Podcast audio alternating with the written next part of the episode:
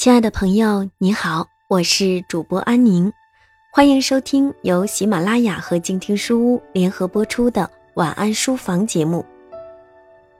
近期儿童性侵事件频繁发生，那么应当如何提升孩子的自我保护意识呢？今天我们就来分享一本对孩子进行性教育并培养孩子的自我保护意识的书《芭比学校公主守则》。作者是著名的儿童心理咨询师、育儿作家沈清黎，文章来自作者本人。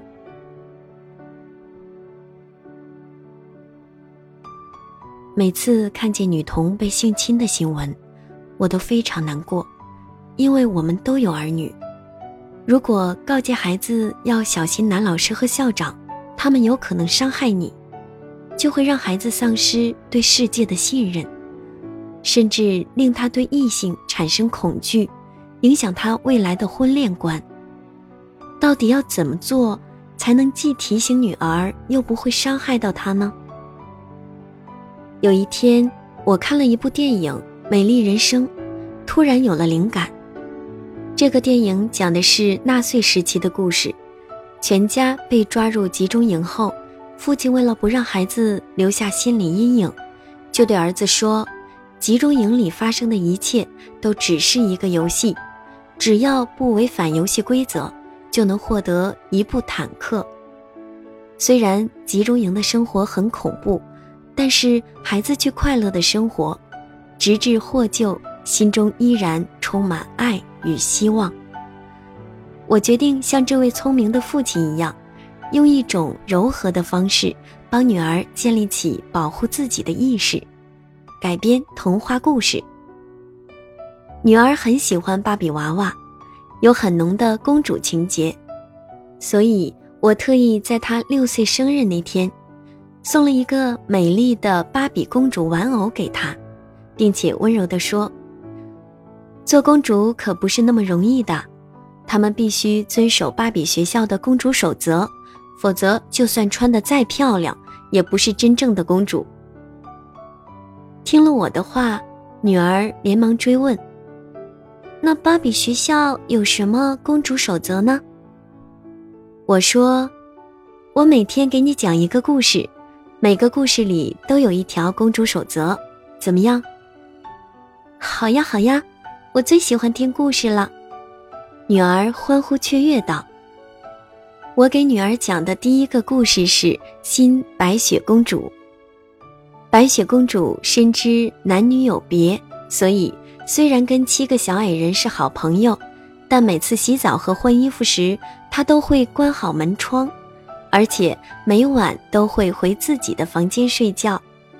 其实，白雪公主并没有真的吃下巫婆给她的毒苹果，她趁巫婆不注意，偷偷换了一个好苹果，然后假装中毒。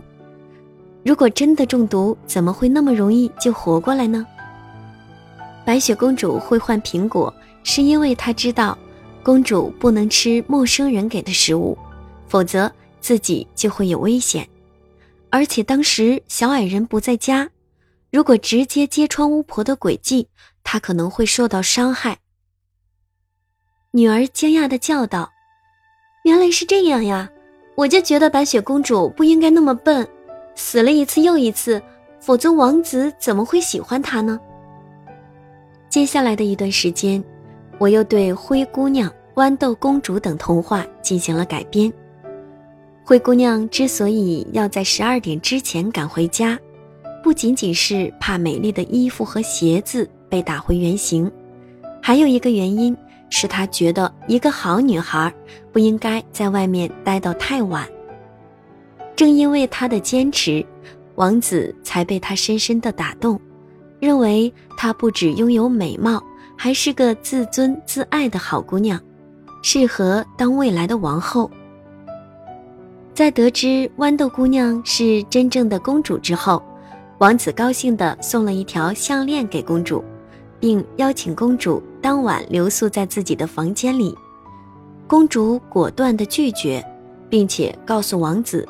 真正的公主在婚礼之前是不会跟男子住在同一个房间的，也不会随意接受别人的礼物。不知不觉中，我改编了十几个童话。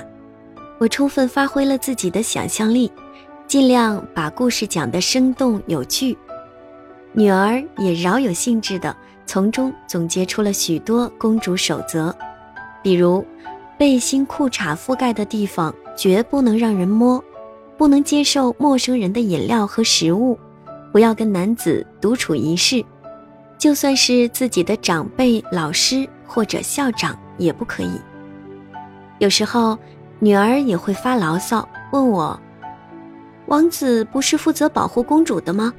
为什么公主还要这么小心翼翼地保护自己呢？”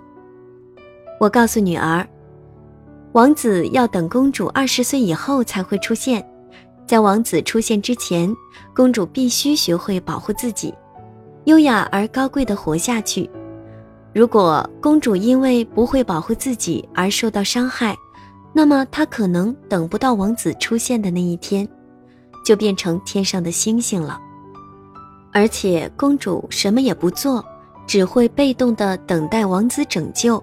她或许因为美貌一时吸引王子，但是不会被王子所尊重，更不会成为王子的妻子。听了我的话，女儿似懂非懂的点了点头。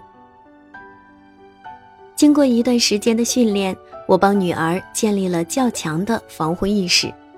现在的她非常有原则，也懂得巧妙的保护自己。有一次，我因为有事，把女儿托给开精品店的妹妹照顾。妹妹临时外出进货，店里只剩下女儿和一个年轻的男店员，于是女儿便跑到隔壁一对夫妇开的店里玩。直到妹妹回来，才返回店中。妹妹问他为什么不待在店里看电视，他当时没说什么，事后却悄悄告诉小姨：“公主要懂得保护自己，所以最好不要跟男生单独在一起。”自己之所以刚才没说，是怕店员哥哥不高兴。妹妹告诉我这件事时，我很高兴。对于一个母亲来说，能赋予孩子保护自己的能力，让他像一枚带刺的玫瑰，安全而美丽的绽放，还有什么比这更值得欣慰的呢？童话故事是前人留给我们的珍宝，每一个孩子的成长过程都会有童话故事的陪伴。改编童话故事对我来说是一件极其需要勇气的事情，但想到。能够以此给孩子们带去更多的成长知识，我便笃定去做这件事了。我将这十六部改编后的童话故事集结成书，书的名字叫《芭比学校公主守则》，已经上市。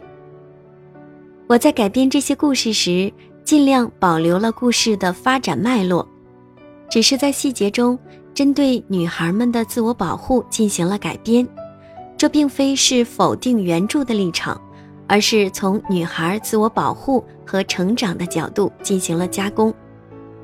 另外，书中对一些经典童话故事进行了续写，也是希望借助大家熟悉的童话形象，给孩子们以更亲切的讲述。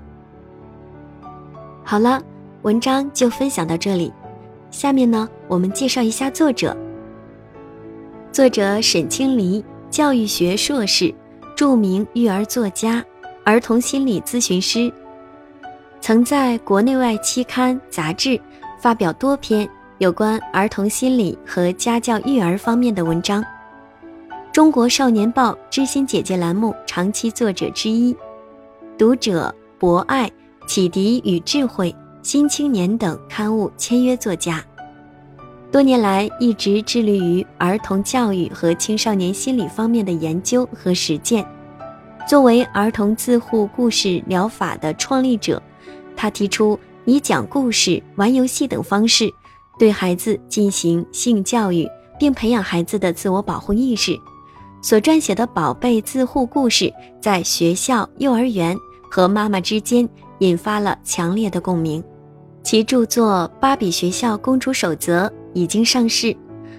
如果您喜欢这本书，可以购买纸质书籍阅读。本期的节目就到这里，感谢您的收听，我是安宁，祝您晚安，好梦。